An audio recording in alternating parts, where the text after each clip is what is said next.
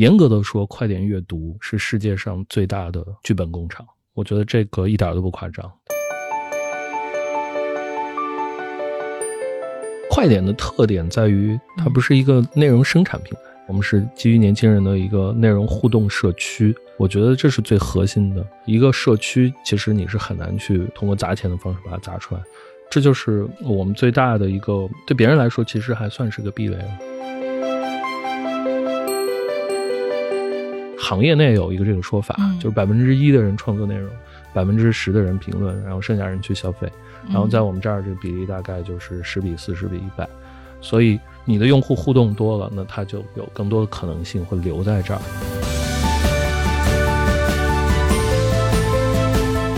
我们内容本身会形成 IP 化，因为 IP 化的话，它的商业逻辑就比较简单嘛，所以我们就选择把这些 IP 自己去做影视化的产出。那这些剧其实核心还是在于剧本本身了，因为这个剧本全都是来自于我们自己的阅读平台嘛，就是因为这些内容本身是别的平台没有的，对所以我觉得是一种相对比较新颖的模式。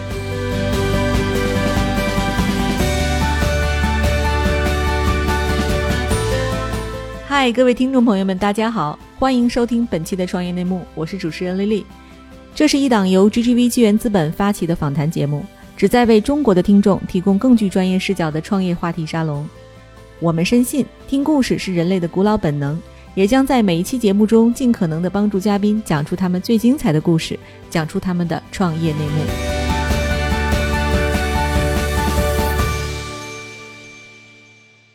亲爱的听众朋友，大家好，欢迎收听本期的创业内幕，我是主持人 Lily。本期我们请到的嘉宾啊，是广受年轻人喜欢的内容互动平台快点的创始人及 CEO 张瑞，以及 GGV 纪元资本的合伙人李浩军。好，大家好浩军和瑞都打个招呼吧。嗨嗨，大家好！对，哎，要不然我们先请这个瑞总先介绍一下自己和快点这家公司吧。快点是一七年开始上线的，然后我们一开始是叫快点阅读，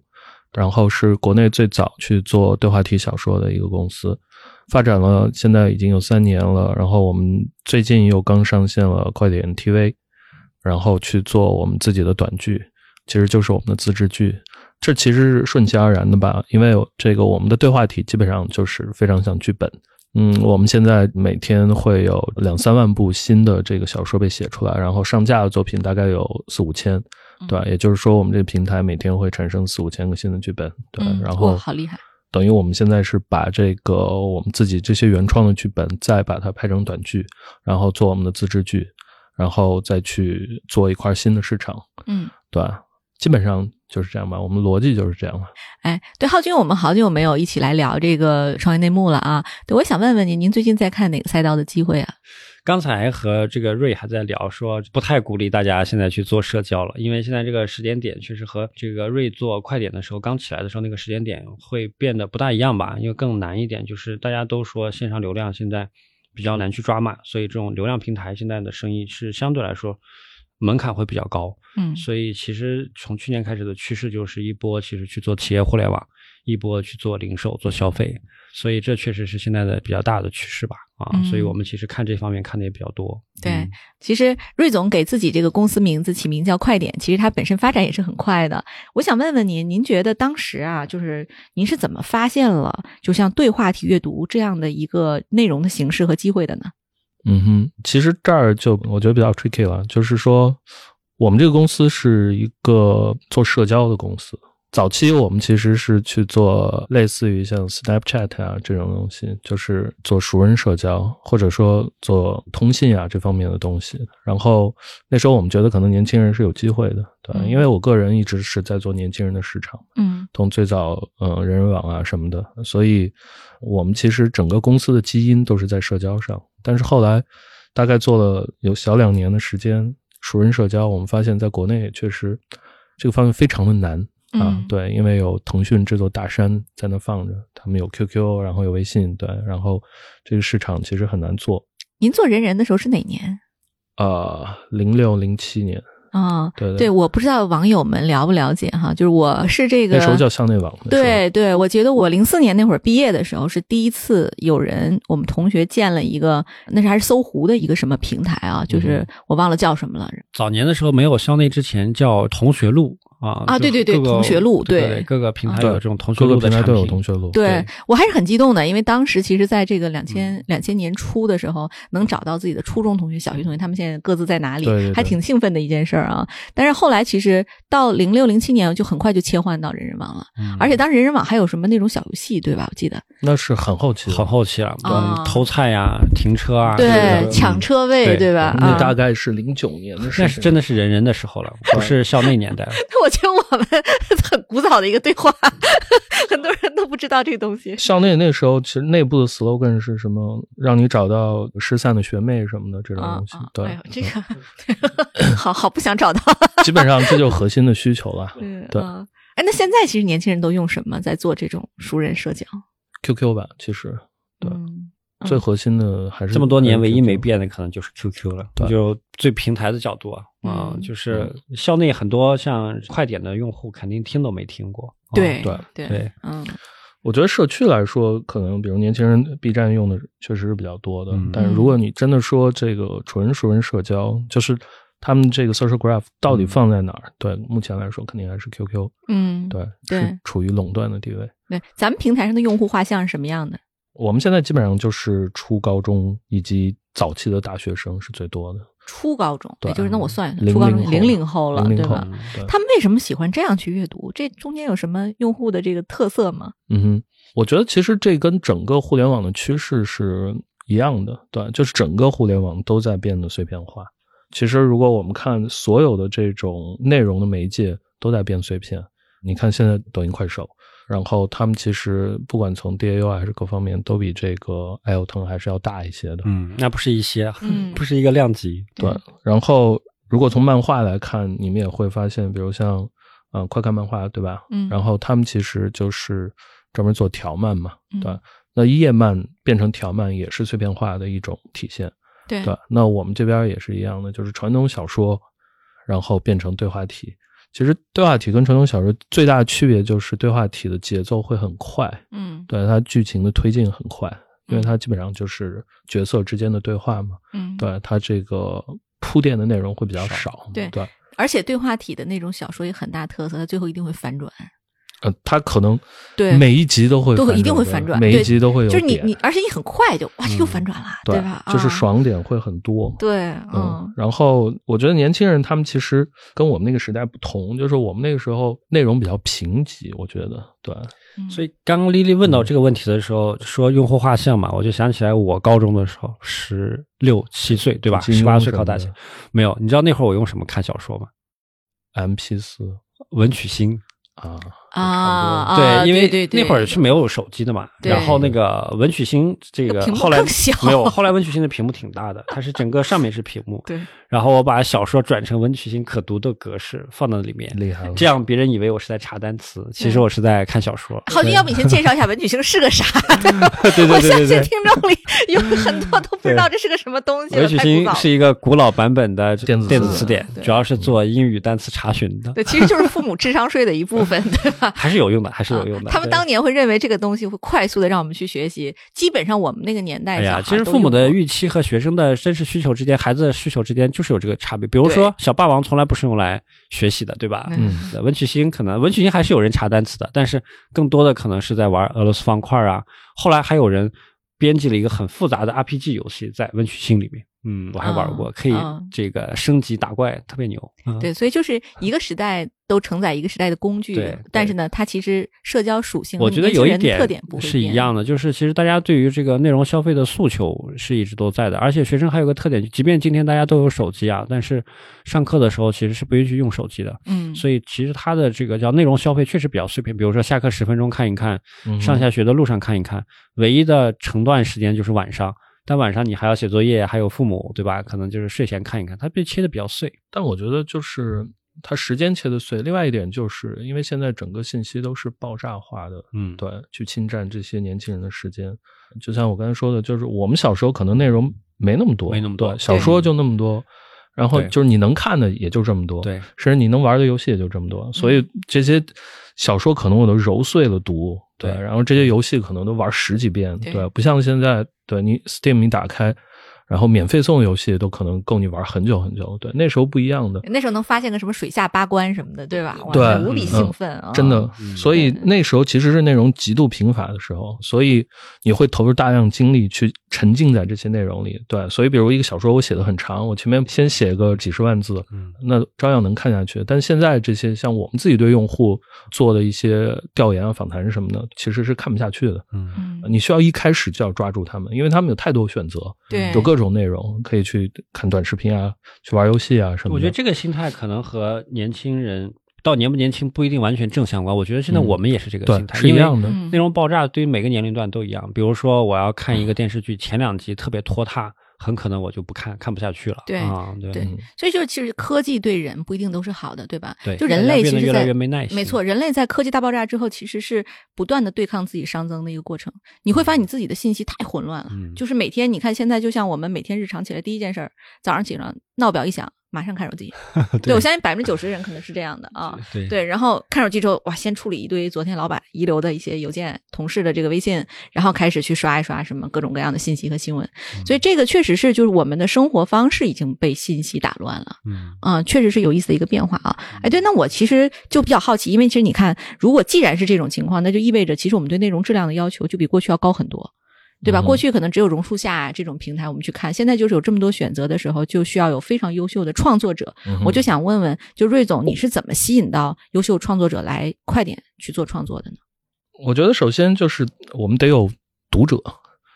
嗯，这方面其实就是我们比较优势的地方，就是因为我们是一个做社交起家的公司嘛，对，所以我们会做很多这个互动的功能，比如像调频是我们发明的，就是它有点像 B 站的弹幕，对嗯，但它是这种对话体的文字型的弹幕，这是我们第一个发明的。其实后来很多小说网站也都把这个功能 copy 过去了。然后这个时候我们就会发现，比如数据上来说，呃，我们站内可能百分之四十的用户每天就是都会去发评论，这在一个内容社区非常非常高。基本上数据是这样的，就是在我们这儿每天会有百分之十的人去写小说，然嗯后百分之四十的人写评论，呃然后剩下人去看。那一般来说，一个内容社区这个比例是一比十、一比一百，就是行业内有一个这个说法，嗯就是百分之一的人创作内容，然后百分之十的人评论，然后剩下人去消费。嗯然后在我们这儿，这个比例大概就是十比四十比一百，所以你的用户互动多了，那他就有更多的可能性会留在这儿。对对这些 UGC，它是你们跟他签约的，还是说就普通创作者都可以上传内容？啊、在我们这儿，其实所有用户都可以去写的，嗯，对对。那如果你发现它好了之后，你会签掉它吗？会签。嗯嗯，嗯这还挺重要的。但其实这就意味着，其实你需要大把的资本在后面支撑，对吗？我可以理解它是一个版嗯权的这个资本战吗？嗯，我们现在签约作者应该有三千到四千个吧，但是如果你说作者的话，那其实就太多了，基本上差不多是 DAU 百分之十的这个比例会去写，对，嗯所以就是嗯，每天会有几十万的用户会去写，嗯，对，这个比例非常高。然后我们目前的版权也是基本上是在平台上的，包括未来这些各种改编权啊、开发权，嗯，对，但是这都是行业内的一些基本的规则，嗯，对。那我就想问问，就比如说您最早吸引那些最优质的嗯哼创作者，他从传统平台，然后到迁移到像快点来，嗯您有遇到过什么挑战吗？我觉得传统平台有一些问题，就是他们已经非常头部化了，就是头部作者占了大量的流量，对，有点像现在这些短视频平台了。对然后，所以有很多新的作者，他可能写的东西，一个是没人看嘛，因为这个平台可能不给他做相应的分发，嗯对。然后，另外因为我们的内容都比较短，所以我们其实是可以用算法去做分发的。它不像传统小说，你要一个用户可能要读很久才能把一个读完，嗯，对，所以他基本上他的时间可能都在这个作品上。嗯，那在我们这儿，就是大部分用户都是同时追好几部的，嗯，因为我们这儿是日更或者一日两更，对吧？我的妈呀，那这个创作者的压力太大了，其实比这个写传统小说还要简单一些，因为我们它一短是吗？对，我们一章就两哦三千字嘛。嗯嗯，对于码字比较强的人，他一星期就可以写，一个礼拜的工作量呃，他一天就可以写一个礼拜工作量， 啊，对吧对，他有可意能思就是星期天，然后加加班，对吧，然后一星期他就每天更一下，每天更一下，对，对吧，那用户看起来也爽嘛，嗯，对吧，他可以同时追好几个，然后每天都有新的看，对，所以啊、呃我们再通过用户自己的爱好，通过算法去分发。嗯，对吧，所以就是说我们的这个流量会更分散一些，嗯，对吧，然后就没有那么的头部化。就包括你是普通用户，如果你写的东西，比如你加 tag 加的多一些，然后或者在我们这儿可能加好友这个比较多啊，那这些人都会去看你写的，然后就会有不少流量，就会有人看，对吧嗯这跟传统的这些平台是不一样的，所以在我们这儿可能就是会受到更多的关注，然后你写起来又更简单一些，所以就能吸引到更多的作者嗯，对，咱们现在会有付费阅读吗？啊。我们现在还没有，呃，我们现在应该是全平台都是免费的，嗯，对，那你对怎么盈利呢？啊，目前是放广告，嗯，对，那我会成为 VIP 之后免广告吗？是的，可以的啊嗯你可以买 VIP， 对，这就是视频网站的盈利模式嘛，对吧？对对对。对，特别有意思哈。哎，那我其实想问问二位啊，就是刚才其实如果既然提到我们这个门槛，我听下来就是一个是说内容的原创性，第二就是独家性。那涉及到独家性，就涉及到资本。那你有没有担心过啊？就如果一旦像阅文或者这种大的内容平台一旦杀进来，或者头条，他说我也去做这事儿，我有大量的钱去签作家，那面对这种挑战，你们要怎么应对呢？我觉得其实快点的特点在于，它嗯不是一个内容生产平台。就像这个，你刚才介绍我们的时候说，我们是基于年轻人的一个内容互动社区，我觉得这是最核心的。就是说，如果一个平台我砸钱是可以砸出来的，但是一个社区其实你是很难去通过砸钱的方式把它砸出来。这就是我们最大的一个，也不说是护城河吧，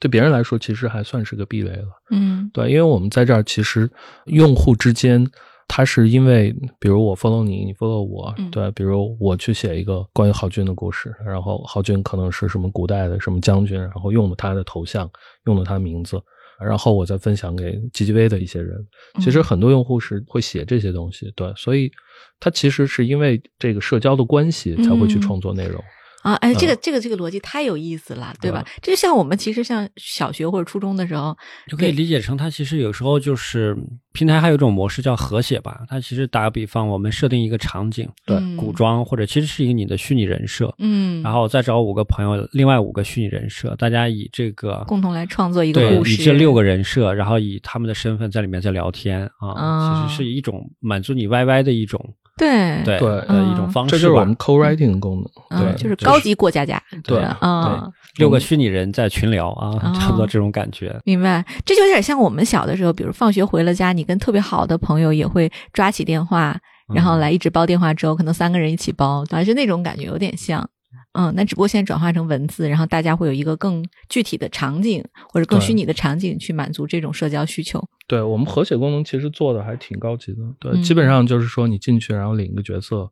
嗯，然后跟其他几个人就像在聊天室一样，你们去聊就好了。嗯嗯，这个产品太独特了，我好像没有看到类似的，郝军。对，所以其实刚才问到这个问题的时候，我就在想嘛，就是第一个的话，我觉得其实和传统的内容创作平台而言，它的这个创作者本身的重合度应该没有那么高，嗯，因为其实传统写长文和这个写对话题短文的人群还不大一样，所以我觉得其实我们通过这么大创作者生态的积累，最后其实还是在浮现出自己头部的这些创作者。我理解这些创作者应该和传统的其实还是有一些区分度的，对，嗯，所以其实还是在培养自己的创作者生态。嗯，对，然后在这个之上，就你也说，其实可能往后我们内容本身会形成 IP 化，因为 IP 化的话，它的这个商业逻辑就比较简单嘛。所以现在其实公司因为也收到个一些外界的一些邀约了以后呢，所以我们就选择把这些 IP 自己去做影视化的产出，对吧？所以其实我们也在自己在拍剧。那这些剧相比左边上抖音，右手边像爱奇艺、优酷这样的平台，我觉得其实核心还是在于剧本本身了，因为这个剧本全都是来自于我们自己的阅读平台嘛。嗯所以你要讲差异化的话，就是因为这些内容是本身是别的平台没有的，嗯，然后我们是基于自己的内容拍的自己的视频作品，嗯，然后这些作品呢，它又是所谓的短剧的形态，嗯，它介于长视频和短视频中间的一种业态。嗯，所以希望以相对比 UGC 品质更高，但是呢，比那些长剧而言呢，它的这个你观看的压力要小，因为它短嘛，对对，时是间一种成本会内小容。消费模式吧，对所以我觉得是一种相对比较新颖的模式。嗨，各位小伙伴，告诉你一件很重要的事情：创业内幕的听众群已经开通喽。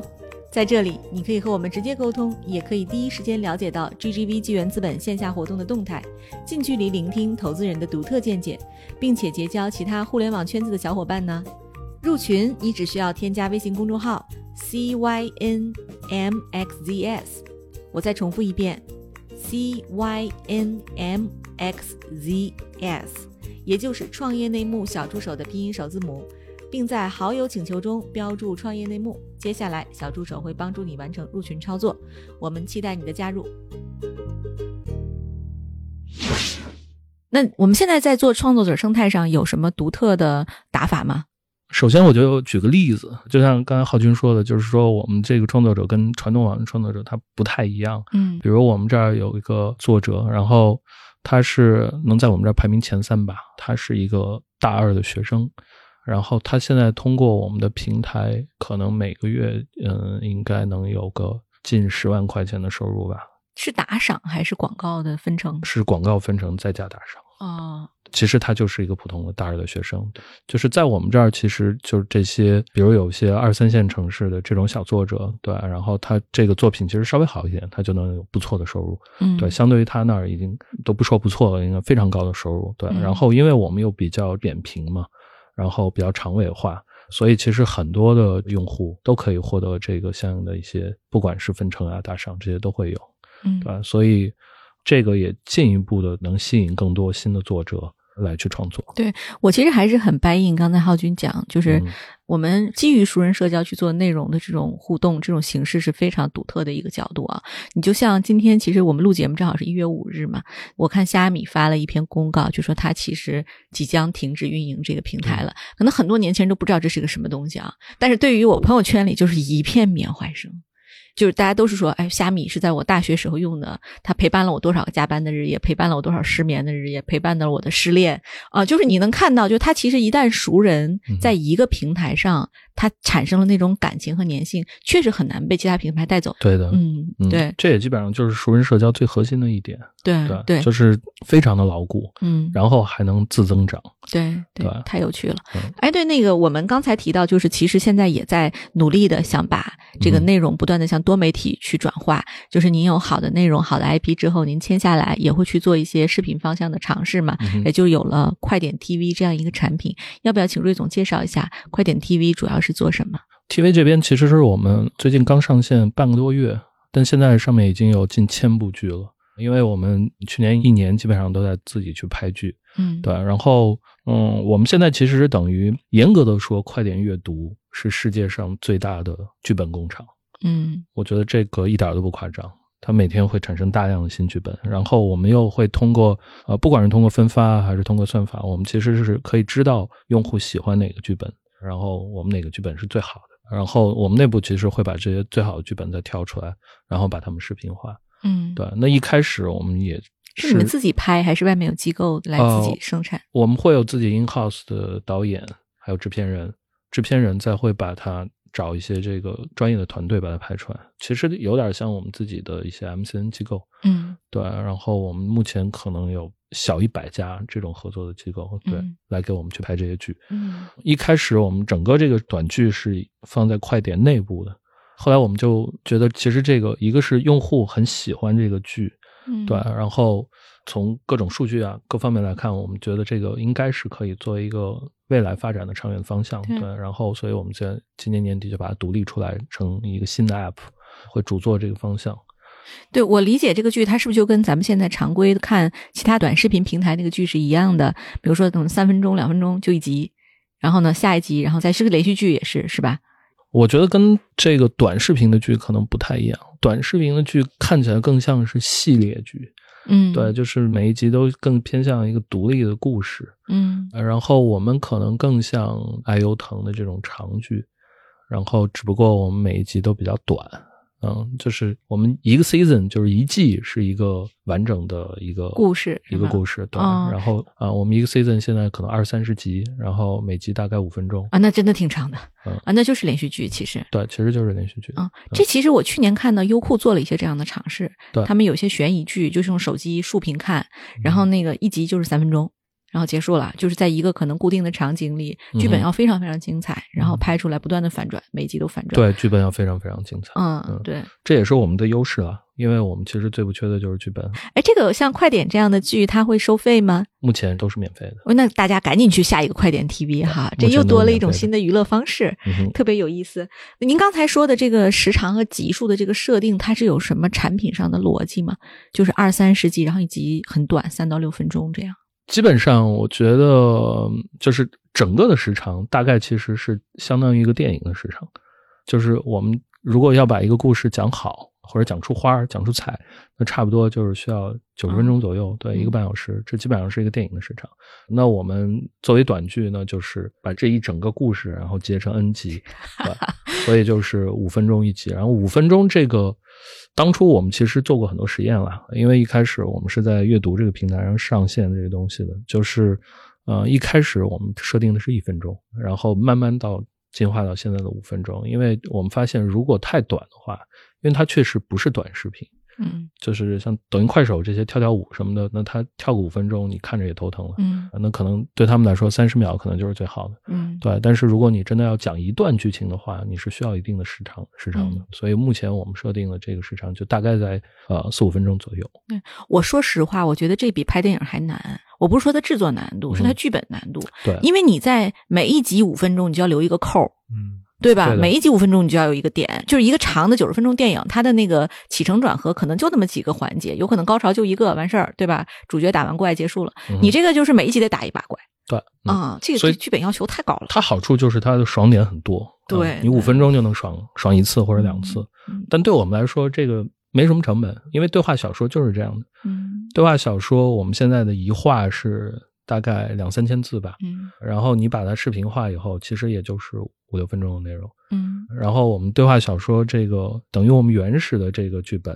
它本来就需要一画有几个爽点，嗯，对吧，要有钩子，所以我们就直接把它视频化。其实对我们来说没什这么就成本门槛儿，嗯就是别人真的很难干啊。对，对别人对吧来说这就是门槛。对对嗯对对，嗯，哎，那浩军，我就问问你啊，就当时快点决定要做 TV 这事儿，你跟就是瑞总你们俩之间会有什么冲突吗？有 battle 过吗？没有吧？我觉得其实这个事情，坦白说，我觉得显然其实大家会更兴奋一些吧。因为其实你从这个业态来看，从不同的内容载体，其实最后承载的商业模式和现在的能看到的市值表现来说，显然其实视频化的载体是比文字化的载体它的这个想象空间会更大的。嗯所以以不管是短视频平台，最大的肯定是短视频平台，到长视频平台，嗯到图文平台，到纯文字平台，你看看这个现在的上市公司的市值也能看出来。所以我觉得其实视频是有更强的表现力和承载力的。所以我觉得显然说，如果视频平台我们能做起来的话，会比以前的纯小说或者文字平台是更有想象空间。但他竞争对手就变多了呀，对，对吧？嗯但是其实这个问题，我觉得它是连贯的吧。其实，在做文字的时候，我们依然有竞争对手，但问题就是说，我们其实我们有别人没有的抓手，就是因为我们和别的视频平台去比的话，就像瑞刚才介绍的，核心其实还是你的剧本本身。所以我们的剧本还是来自于我们自己的小说，它所以它其实有点像是一个自己的一个闭环，我们自己去生产内容，然后我们把这些内容好的内容挑出来，我们自己去拍，拍了以后去服务我们自己的观众。嗯所以你说别人能不能做？坦白说，你看，其实抖音上你也能时不时的看到短剧，然后以前像优酷和爱奇艺其实也尝试过，但是其实就像刚才讲的，剧本身其实制作难度，以现在的影视制作这个能力来说，其实制作本身都不是问题。嗯，其实还是说你这个剧本本身是一个什么样的剧本了，对。By the way，我得提一下，就是我在抖音上是关注过几个账号，就他是那种讲故事的，对那，三分钟一个故事，一集下一集。但我发现一个巨大的问题，就这故事它不连贯，嗯就是我从后往前找啊，它没有办法让我能够连上，它一集就一个事儿。嗯，比如这下一集，他好像又回到那个就是几年前的那个剧情里去了，对啊，而且他就现在非常遗憾，我关注的所有的就做这种短剧的号，全都换成营销号了，对都在卖货现在对啊，然后就突然你发现莫名其妙的，你抖音里多了一堆对去微商啊嗯，所以其实这个短视频平台是有这个问题，因为其实内容最后的目的还是为了这个商业化服务嘛，嗯所以可能他们的内容多半还是会最后是要吸引粉丝，最后是靠粉丝来做变现。嗯这个可能就不像纯内容平台，它其实内容本身其实就是它的一个核心资产，所以对我们可能相对来说更在意的是内容质量吧。所以我觉得这个可能之间的差别还比较大。嗯，对，嗯，其实我我们那个叫说到就快点 TV 啊，我也发现那个 TV 上它有一个很有趣的设置，就是咱们在产品上是可以横屏看，可以竖屏看，是吧？嗯哼可以两个屏。但是我在那个优酷上看它的那个，就是也是这种短剧嘛，然后那种也是悬疑的，然后这样东西它只能竖屏看。我们为什么要设置一个这个横竖双屏的这样的一个产品呢？这有什么逻辑吗？我觉得这主要还是从用户需求来看吧，因为内容的展现形式我们觉得并不重要，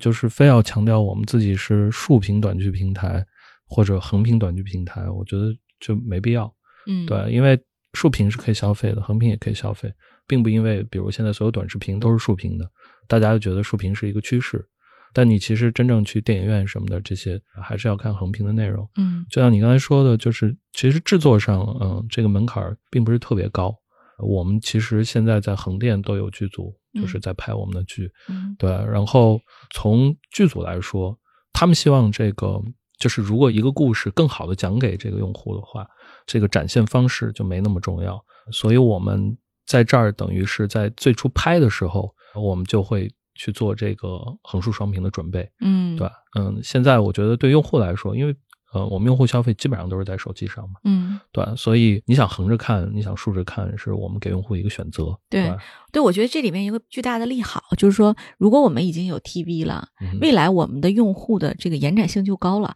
就如果说就是这种对话体阅读啊，嗯哼这种形式它是可能零零后为主，对于这个就是我们像八零后、七零后可能是看着是有点费劲，但 TV 其实是对就是年龄段会非常延展，就是老年人也是很愿意看的。然后呢，年轻人或者是说中年人也很愿意看，因为它其实这个成本很低嘛。对，嗯，对，这个其实也挺有意思的。那我就想问问您，就是咱们开开脑洞啊，既然如果说我们在短视频这边迅速的获得了成功，我们未来会不会像优爱腾一样去做这种长剧？我们目前其实都有可能会去拍电影。嗯嗯，因为我们全部是用我们自有的 IP 嘛。嗯，对，如果我们有任何 IP 是有足够的受众了，其实爱优腾也有找到我们，就是比如跟我们去合作，嗯去用我们的 IP 去拍长剧，就是他们的市场人员也有找过来。呃，我觉得如果未来我们的 IP 足够好，我们也可以去上大荧幕。嗯，对，因为这个对我们来说，我觉得 IP 是最重要的。就像嗯刚才浩军强调，剧本是最重要的，我们自己的 IP 是最重要的。嗯那我们这个每天会产生大量的 IP，然后我们自己用短剧把一个 IP 养大，那未来再把它去长剧化，再去电影化，我觉得这都是顺其自然的事情。对呀、对对这个就想象空间太大了。比如说，就像当年的那个呃《陈情令》，对吧？嗯哼，对，就现象级的一个 IP。然后呢，再往前说，可能有那个我不知道有没有人看过叫《十万个冷笑话》，它其实是非常典型，就是说它是一个月播的一个漫画。然后呢，嗯哼这个漫画它最后因为有很多粉丝的时候，它就会去拍电影，而且它好像拍了两部，好像对我记得。，当时还挺有名的。嗯，嗯对，其实现在大部分的好的 IP 全部都是原来网文平台出来的，对嗯对几乎对百分之百。对对，嗯，都是十年前、十几年前特别流行的一些网文。对就像美国这些嗯所谓的这些比较大的 IP，全都是漫画出来的。对对对对，是是一一样样的，因为它很成熟嘛，它的粉丝基础是 ready 的，对吧？嗯对嗯嗯，哎，那我问问您，现在咱们有多少 IP 已经转化到去拍这个 TV 上了？我们现在 TV 上可能有一千多部吧，对，嗯但是我觉得可能比较头部的可能有几十部，嗯，对，嗯那这已经非常了不起了，嗯对吧？嗯，这也就是一个大平台的当量。你要问，就阅文一年能卖多少 IP？我觉得也没有，我不知道阅文的阅文数据卖的量比较贵，啊，对，我们这个没 有成本，这是最大的区别。对对，对我们嗯其实好一些的剧也有上亿的播放了，就在嗯我们自己平台上，嗯，嗯，也很高了能。不能推荐一部啊，我们最近比较火的一个剧就是《云千传》，啊？是一个什么情节的剧？是一个双女主的，最近现在上了很热很火搜的。题材呢。嗯因为就是说，我们这个小说也写得快嘛，拍剧也拍得快，嗯所以对趋势反应会也是比较快。嗯，对，然后《云千传》这个双女主的这个热搜，其实就是我们带的，嗯以至于其他这些视频平台有类似的剧，他们还没上线，对，但是他们也会跟着我们去宣传一波。嗯对，这非常有可能就会拍那种大电影或者是大的那种对长剧。，嗯，然后《云千传》这个 IP 呢，我们还会有很多后续的系列剧会上来，嗯对。然后目前这个剧在我们平台是在更新中，嗯，对，持续更新中。对，太好了。哎，那就其实我和浩军都作为这个一零后的这个宝爸宝妈啊，我就想问问您，现在零零后最爱看的题材是什么？他们跟他们所需要的内容一样，也是非常的碎片化，对，这是很难琢磨的一件事情，嗯对。就你嗯搞不懂，对吧？对，因为他哦嗯们非常的分裂，嗯，就是喜欢什么的都有，对，嗯嗯嗯，比如像我们，就以我为例哈，我就爱看什么律政剧啊、嗯哼，悬疑剧啊，对吧？嗯哼浩军喜欢看什么剧？其实以前因为大家都看 TVB 比较多嘛，所以像 TVB 的时装剧，当时大家都还挺，一类对是时装剧，一类就是古装剧啊，嗯确实看的都还挺多的。 对剩下的其实大家看的比较多的，我们那代人都是在电脑上看美 剧，啊，对对对，美剧看的比较多对，。以后我们的孩子就是看快点长大的，对吧看短剧啊。对，所以您看您改编的这些题材里，它其实流量比较大。现在几十部，它主要是什么样的剧？前一阵儿 Netflix 有个女王棋局嘛，她就是就是天才少女，天才少女，嗯对对，天才少女。然后这种东西在我们这儿也很火，年轻人还是喜欢看那种励志的东西，对对对吧对对嗯，可能特别严肃的会查一下就。历史剧什么的就没有人看。对我都压根儿没没有拍过这个东西。 其实上了年纪的人反而爱看。我最近还在看《大情妇》，我也是啊，对，就觉得那个东西你很想就是在智商上跟他博弈一下，他这边有没有什么我跟我了解的不一样，对或者是他就是你会预料到一些结局，就中年人可能对于不可预料的结局没年有纪越大那的么人期越待关心历史吧？对，对对对对，嗯，年轻有的人还有希望，对，对有我意们思只能看历史了。有意思，有意思。对，哎，那我最后再问一个问题啊，其实快点阅读二零二零年完成了近亿美元的 C 轮融资，我想问一下，您还记得当时跟投资人谈判的过程吗？你觉得什么打动了他们？我觉得就是年轻人这个点可能是最重要的。嗯嗯，因为目前其实如果说年轻人聚集的地方，就像我刚才说的，在 QQ，对，然后剩下可能大部分男性用户都在游戏上。如果能说出来的，也就是个 B 站，嗯对。那我们再举例就很难举例出来了，对。嗯那 B 站其实，嗯、经过这么久，然后能长到这么大，因为那个时候的年轻人长大了，嗯对，然后 B 站的用户就更有话语权了，所以 B 站就现在看起来很好，对，然后成一个主流文化了，又对不是亚文化。像二次元啊什么的，嗯，就像那个谁，今天早上那个浩军还跟我说，他说 B 站是一个靠春晚对，就做增长现的。在的对 B 站的跨年已经是年轻人的春晚了啊所以各位亲爱的小伙伴，你知道吗？除了创业内幕之外，我们还出品了一档英文播客《Evolving for the Next Billion》，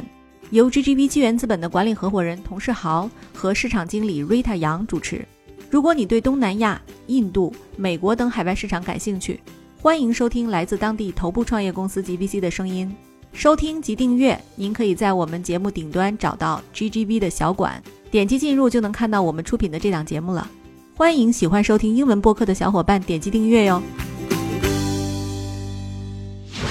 那其实浩军，我就想请你讲讲，因为我们是快点的早期投资人，然后到 C 轮我们继续跟投哈，就是这一轮你觉得你是什么坚定了你没有去退出，而是继续去加码？我觉得就像刚才瑞讲的吧，我觉得公司其实很多公司都是这样，因为其实很多产品的需求是被用户的需求推着往前去迭代的。所以其实你说早年我们刚开始去看的时候，能不能想到今天快点 TV 的形态？坦白说，瑞自己应该也没想到说可以做成现在这种形态。最早最早一七年的时候，其实我们也是因为发现美国有一个 Hook 的这样的模式，就是美国的对话体小说的模式，然后我们觉得有意思，它可以满足年轻人的碎片化的阅读需求。然后去在国内找创业公司的时候，其实看到瑞也在做这样的尝试，我们觉得是一个很好的切点。但我们也看到一些问题啊，比如说这种碎片化的内容下面的这个长内容的承载能力的问题啊，包括以后的这个商业化的问题啊。所以我觉得其实公司其实是在慢慢进步的。所以在这个过程中，我们其实慢慢看到了这种。最之前的往往其实就是新的一个群体的一个叫什么新兴人类的一个社区吧，所以瑞刚才也讲了，其实大家投社交，其实都在想投新一代年轻人的一个平台嘛。那这种东西对于资本来说，往往都是一个比较兴奋的故事，而再加上其实过去这几年，其实在社交和这个年轻人平台上，在国内其实没有太多的亮点，所以我觉得像快点现在的一个定位以及现在的一个数据，可能让大家看到了一个有新一代年轻人平台的一个机会在。那这个机会来说的话，肯定还是一个比较就是对大家比较有诱惑和吸引力的了。嗯所以我觉得可能大家会选择在这个时候愿意加注啊。嗯，对，所以可以想象，就这个社交这个赛道里面能下注的对象已经不多了，吧尤其是嗯在近几年吧，是在越来越少，因为这个行业相对来说创业成本已经变得不像以前有流量红利年代那么低吧。嗯嗯现在创业成本已经很高了。如果现在还有人告诉你，他说我还想去做社交，你应该给他什么建议？你问问瑞吧，算了吧， 对，对，我们可以专门开一期讨论这个问题，我可以花一一个小时来劝退他，对，真的，为什么不要做社交是吗？嗯对，为什么不要做社交？ 瑞瑞太是有太难十了年血泪史的社交嗯连续创业者，对连，续创业者嗯太难了。对嗯，我们现在已经退一步而求其次了。对，因为我们的理想是熟人社交，对，然后嗯我们现在在做内容社区，对，其实还是差了不少的。对，嗯，相对于社交来说，社区还稍微好做一点，对对，我非常同意，就是说社交这个事情，只要腾讯还在，就很难翻过来。尤其是熟人社交吧。对，对尤其是熟人社交对。嗯我今天早上听浩军还跟我讲过，他说现在还有人搞社交获客，嗯用什么大师对吧？ 对，就是这个用各种千奇百怪的手法来降低获客成本，嗯但我觉得其实这不是核心了，核心是在于大家觉得本身这件事情的难度已经和这个倍数的增加了，嗯，所以我个人觉得说在手机这个载体上硬要做一个熟人社交，我觉得是很难了。对对，嗯嗯，嗯，在当前的硬件水平，我觉得对是几乎不可能。嗯对，对除非有新的硬件的迭代，对嗯出来。对，但其实我一直认为啊，人要做难而正确的事。所以瑞这件事虽然做了，就是用你的话说，就是他是直足前行嘛，很不容易，但其实这就是门槛，也就是这种门槛一旦建立起来，其他的人也不容易逾越你，也很难对被超越。嗯，内容的好处就是，我觉得它还是时间的积累下来，其实是这个壁垒会护城河会越来越深了。对因为内容本身就是我们的壁垒嘛。对我的内容越来越多，我的 IP 越来越多，其实这就是我的资本。对，我今天早上看到，就还说回虾米这个事儿，就是说我一个朋友他在感慨说，他用了这么多年虾米，他为什么弃用了？就是他说我听不到最好的歌了。嗯，就是最时尚的歌的版权就让腾讯买走了，嗯他可能就是想去 QQ 音乐或者网易云音乐，他们各自已经占据半壁江山，对所以他想去听那种歌没有版权。你作为一个内容平台，没有内容了，或者没有新内容诞生了，这是一件非常可怕的事情。对，所以换一句话说，你这是为什么网易云音乐过去这几年起的比较好的一点，就是因为差异化的。其实我觉得它在原创音乐的那条路上，其实做了很多布局，嗯它没有对正面去拿那些大版权。对对对，因所为以我这其实还是说侧面证明了这个主站模式内容的对，就说这重个要性这个打法是对的，对所以这不就是瑞他们的打法嘛对，啊对吧？是就是我是我不去跟你抢那种最贵的 IP，头部 IP 对啊、嗯我也不去抢那个最贵的作者，我们自己就来嗯孵化 IP。，对对对对太厉害了！原好创，内容，对，那就欢迎大家下载快点阅读和快点 TV，赶紧和年轻人零零后一起感受年轻人的阅读和它内容的魅力哈。谢谢。啊那本期节目到此结束啦，好，好我们谢谢下期大再家见，拜拜。拜